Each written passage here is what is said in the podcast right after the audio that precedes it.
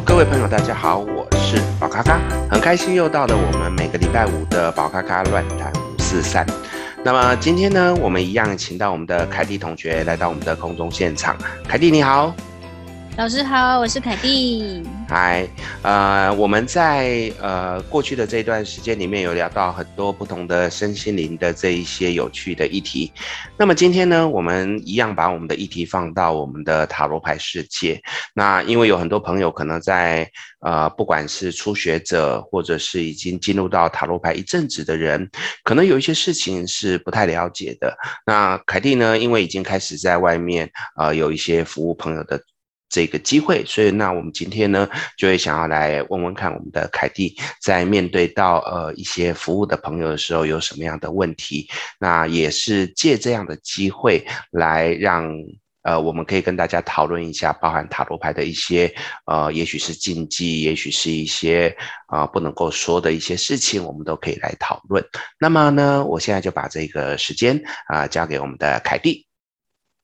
Hello，老师，我想请问啊，就是像现在我就开始有帮一些朋友算塔罗，然后、嗯、可是我发现大家就是不太会问问题，就是你可以告诉我们，就是呃问问题可以有什么技巧？嗯，其实一般来讲，因为塔罗牌它是属于占卜系统，那会跟我们的一些算算命系统是不太一样的啊、我简单的说一下，其实算命系统跟占卜系统它的差异在于，占卜系统呢，它就是呃有一些工具，然后借由这个工具去测你的内心世界，然后去推演未来的可能性。可是因为人。本身来讲，本来就是会很容易有一些呃心心在转变的这一些状况，所以一般来讲，我们会比较鼓励的是塔罗牌尽量不要问到太远的时间，所以呢。大多数不是绝对，只是大多数的老师都会希望塔罗牌就是问三个月到半年，那最远不要超过一年。所以第一个，我想在设问题的时候呢，塔罗牌最重要的是要设定时间，否则我举个例，今天我想知道某某某对我的感觉如何。那么他对我的感觉是有随时变化的，譬如说他现在对我的感觉可能很好，也许一个礼拜之后他对我的感觉就开始出现了问题。这些时间如果你没有设定，塔罗牌会比较没有办法抓到那一个时间点，所以时间很重要。第二个，我们在塔罗牌它等于是去预测你内心的一个讯息去出发。如果在这个过程当中你没有把你的命。那个题目很明确的设定，譬如说，我想知道的是这一次考试的结果。或者是我想知道我跟他未来的发展状况，我只是单纯去讲到说我想问感情这样子的一个广泛性的讯息，在我们的解牌上面会变成过度广泛，就会变成比较没有那么的精准。所以通常我们也会加入所谓的状况，把这个状况比较明确的去对应出来，可能会比较好。所以可能譬如说，我想知道未来三个月的发展状况，我想知道这个呃明天考试的结果，我想知道什么什么。这样子会比较清楚。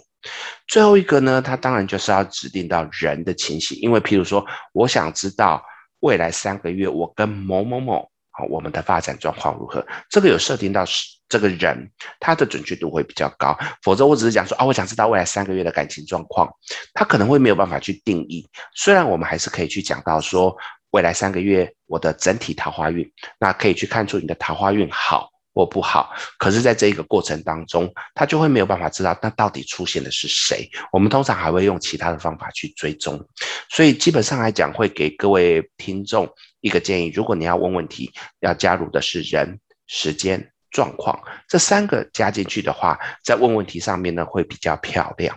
再来，我们还可以去讨论到，其实呢，有一些人最喜欢问是或否。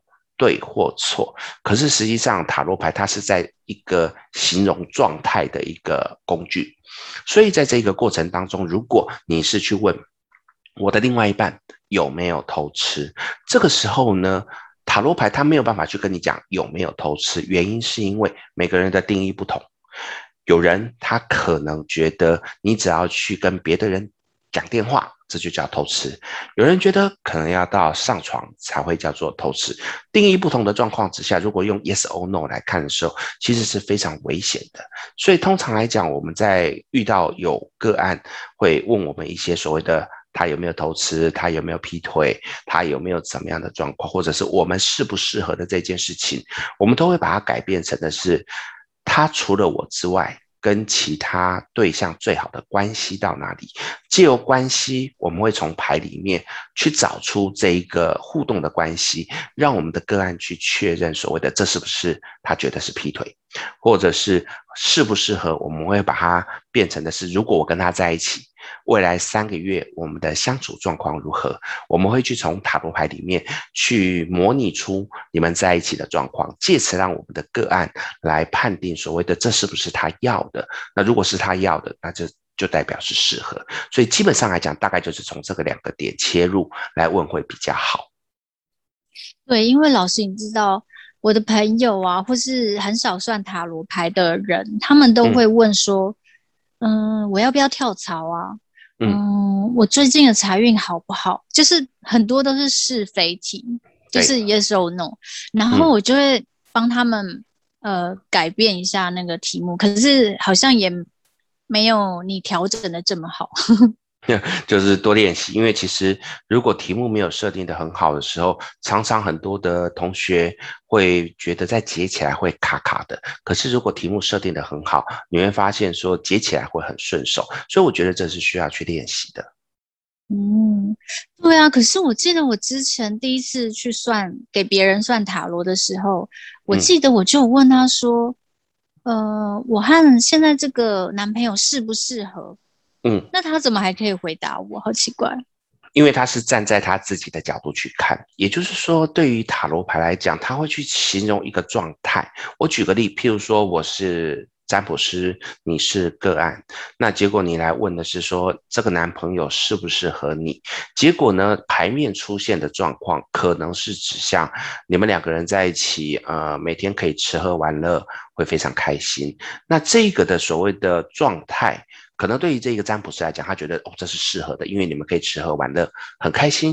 可是我就只是口头上说适合，可是个案也许他重视的是所谓精神上面的交流，两个人可以一起为目目标而努力。那实际上这个东西对于个案来讲就是不适合，可是因为适合是由占卜师来讲，所以。我明明看到的是所谓的你们会吃喝玩乐，我说适合，可是我们的个案就会因此觉得哦，所以我们两个人在精神交流上，在未来的这个人生旅途上面，我们是可以非常配合的，适合，这中间就会出现非常大的落差，所以其实我才会说，尽量不要由我们的占卜师来说出适合不适合这个状况，像刚才的这个举例就会出现很大的落差，个案可能就会被误导。那老师，你觉得这个问题可以调整成什么样的问那个题目会比较好解？嗯，既然是说所谓的要在一起，然后来看适不适合未来继续发展，塔罗牌呢，它最远可以去预测到一年的时间。我们通常会去设定是先加入一个假设题，假如我跟这个人在一起，那就等于你们交往了，那就是指我们交往之后。我们未来一年的相处状况如何？那借由这个相处状况，譬如说，假设我们的占卜师他就跟你讲说，哦，未来你们如果在一起一年，你们会很开心的吃喝玩乐，你们会去享受很多美好的一切。那在这个过程当中，呃，你们就是会天南地北的吃东西，然后到处去吃好料。诶，结果他一直在讲吃东西玩乐，于是你就问老师说，那老师我们在精神领域上面呢？我们在对于未来的这一个呃共识上面，他说哦，从牌面没有看到，所以表示说你们可能在这一块是比较薄弱的。OK，当他这样子解释完的时候，你就会去思考，到底这个是不是我要的？如果是，那就是适合；如果不是，那就是不适合。这个适合不适合，应该是由个案自行去判定。我觉得这样子会比较好。嗯，那刚刚老师你还有讲到一个时间的问题，那我想知道会不会有人就是有个案问问题，就会说。哎，那个对方现在对我的感觉如何？然后下一个问题就是说，那他一周后对我的感觉如何？两周后对我感觉如何？嗯、那这样的问问题是可以这样算的吗？还是不建议？其实可以算，但不建议，因为其实他现在对你的感觉，也许在明天你对他做了 A 事情，他会变成往 A 的方向走；你对他做 B 事情，他会往 B 的方向走。这个心态其实人的改变速度是很快的，所以一般来讲，我们会鼓励：OK，现在知道他对你的感觉如何？那如果还不错，就努力的去继续相处；如果状况不好，那其实就是找寻方法，看怎么样可以让。关系，或者是让他对你的感觉更好，这样就好。如果一直去问今天、下礼拜、再下个礼拜，我觉得那个东西意义不大。不是不能算，只是我觉得个人觉得比较不好。我曾经就有遇到一个个案，很好笑。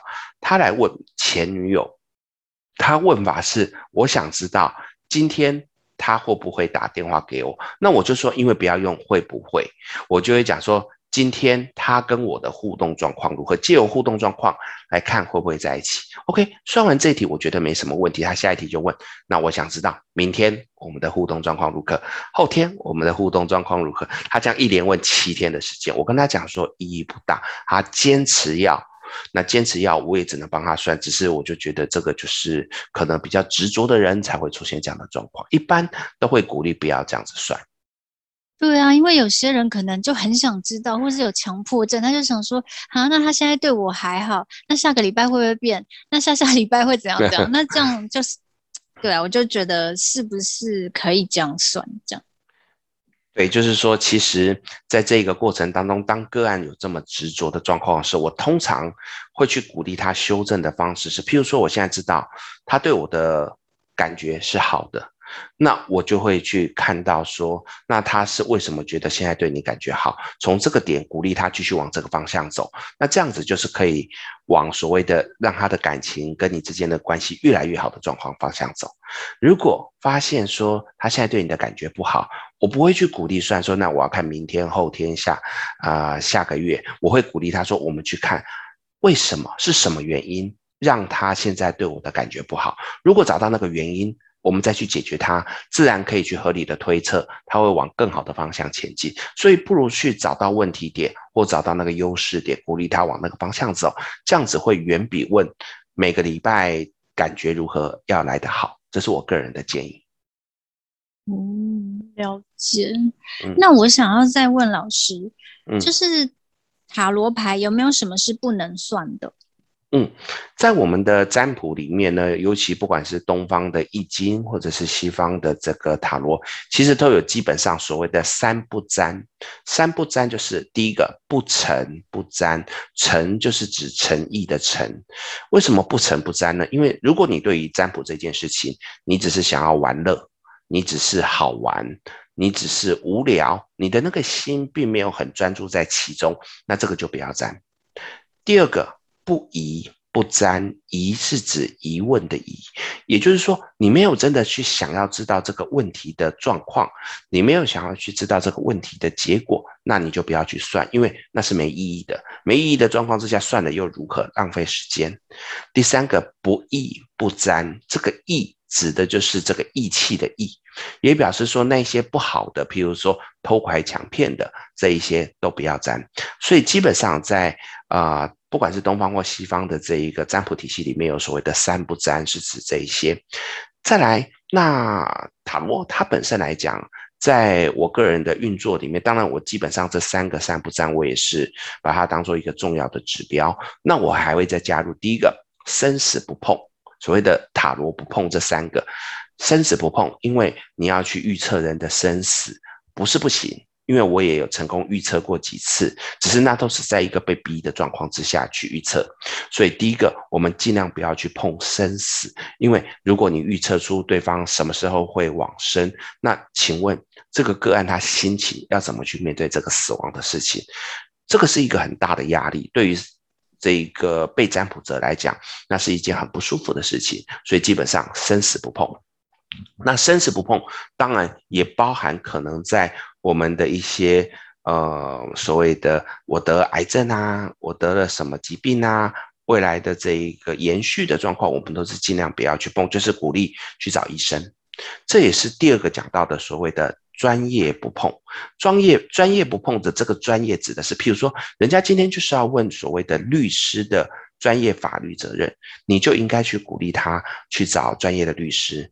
那在这个过程当中，我们可以帮忙的可能顶多就是嗯，如果今天你有几个律师选项，那么我们去帮你算哪个律师可能跟你比较有帮助，哪个律师可能对于获胜率会是比较好的这个状况。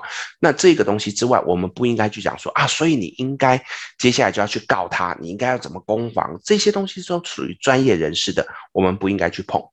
第三个是几率不碰，所谓的几率其实讲的就是，譬如说我有几趴可以怎么样，譬如说还有包含的是说赌博。啊，他是玩几率性的问题，股票他是去看大众大众意志的这些东西，这种我们都不碰，所以塔罗不碰这三项。那基本上我认为就是三不沾，塔罗不碰这三个东西，这样子是我比较建议的。嗯，对啊，因为像之前。比如说那个奥运很热门的时候，嗯、然后就有朋友说：“哎，你赶快算一下塔罗，今天戴资颖会不会赢啊？”我就说：“我们老师说这种东西不能算的。”嗯，对，而且讲、啊、讲难听一点，就是说，比如说戴资颖的事情，它只会有两个结果：赢或不赢。那对我们来讲，嗯、它就是二分之一的几率，包含的是说有很多的老师最喜欢什么预测总统大选。预测什么世足赛，然后预测什么金马奖啊，什么奖什么奖，世界灭亡 啊！对对对对对，这些东西我真的觉得预测的都没有意义。为什么？因为其实它都是几率性的问题。那包含当然，我们先聊到所谓的总统大选，其实在。呃，我们的之前啊、呃，总统大选的时候也有很多的命理师，全部都纷纷的跳出来来预测说谁会当选，谁会怎么样，甚至有人还讲说，如果他没有当选，我就怎么样怎么样怎么样，讲了一个非常夸张的状况。可是其实我们持平而论，大致上来讲，在一个选举里面，差不多大概就是有两个，最多三个是会比较高几率，这个呼声比较高。对，那。所以其实你就是二二择一嘛，两个中一个，你有百分之五十的几率。如果你猜对了，哇，马上拿出来宣传；猜错了怎么办？默默的安静一阵子之后再出来就没事了啊！我看过太多老师，包含台面上的老师都在玩这个，甚至我还有看到很好玩的老师是，他在今天他的粉丝团，他先 po A 候选人会当选，过几天之后他再继续 po。B 候选人会当选，那么他等于两个都下了保险，然后呢，呃，最后假设是 B 候选人当选，他就赶快把 A 候选人的那一篇文章删掉，然后马上跟大家讲说：“你看，我预测出来的，这个还蛮有趣的。那”可是他的粉丝不会下去他那边留言说：“哎，你不是才预测 A 当选，怎么今天又 PO 了 B 当选？”这样。呃，基本上来讲，粉丝因为有比较迷恋的状况，所以可能比较不会有这个状况。再来，真的有疑惑的人，假设他早就已经把它删掉，他们也没有看到这个资料，也找不到的时候，可能就会产生一种觉得是不是我看错的状况。好，如果有粉丝真的把它截图下来了，然后最后他这一个。呃，预测他把它删掉，就他把它贴到上面，他就会进行封锁、删除的动作。因为我就已经有遇到一个老师是这样，因为他已经有做过好几次这样。我就是在这一次的，应该说上一次的总统大选，我就故意去把他所有预测的全部都截图下来。然后呢，呃，后来就是我们的这个蔡英文小姐当选，然后他就把把剩下的这一些老呃候选人就删除，我就把它贴上去说，可是老师，你的这个版。你之前什么时候你 PO 了一个说是这位先生会中，那怎么现在这样子？他一开始解释说没有啊，你没有，这个是假的，你看错了。我说可是我就把贴贴图贴上去，马上我就再也看不到这个粉丝团，因为我就是被封锁删除。那我再开小号进去看才看到。对啊，这样太没有那个吧，职业道德了吧？还蛮多老师这样子。对啊对，对，所以我才说这个东西真的没有必要，因为说真的，二分之一的几率算高，而且中了，然后呢，嗯、就是拿来炫耀而已。不是炫耀啊，根本就是想要有名气吧？是，因为就会有一些报章杂志，可能新闻就会说啊，这个命理师。预测正确什么的，然后他就开始有名了，很多小粉丝就会去找他算了。是的，呃，其实各位如果仔细去看，都看得到这些老师，呃，我们讲难听点叫做蹭这个热度。所以其实因为我以前在一些包装杂志都有写一些啊、呃、大众测验啊心理测验，所以其实都还是有认识不少的记者。其实每当有这些活动，有一些这一些热度的时候，都会有一些记者来问我关于一些这些的。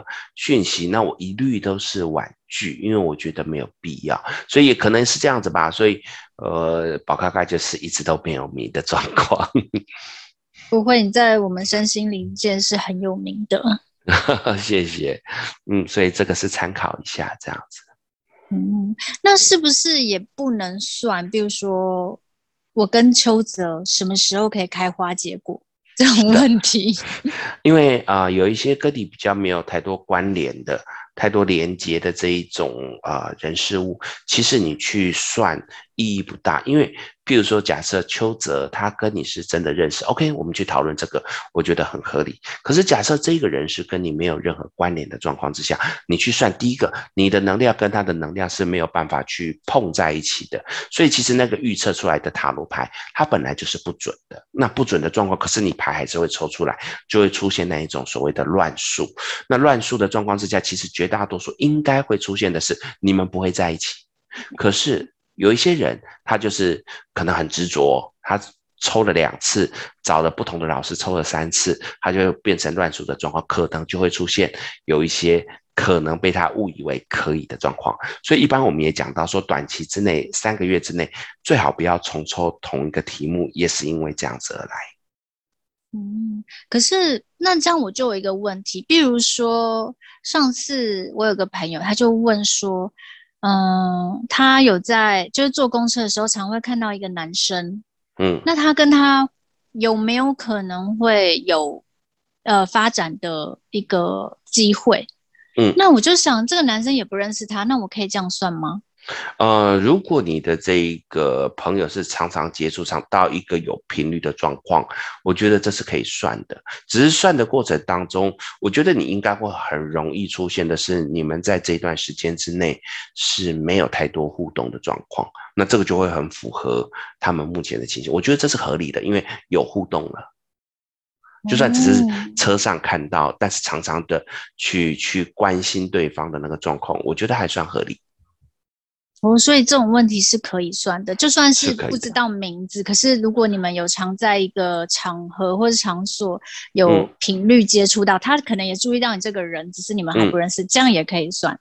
对，这样是可以的。嗯嗯，那还有什么比较不建议算的问题吗？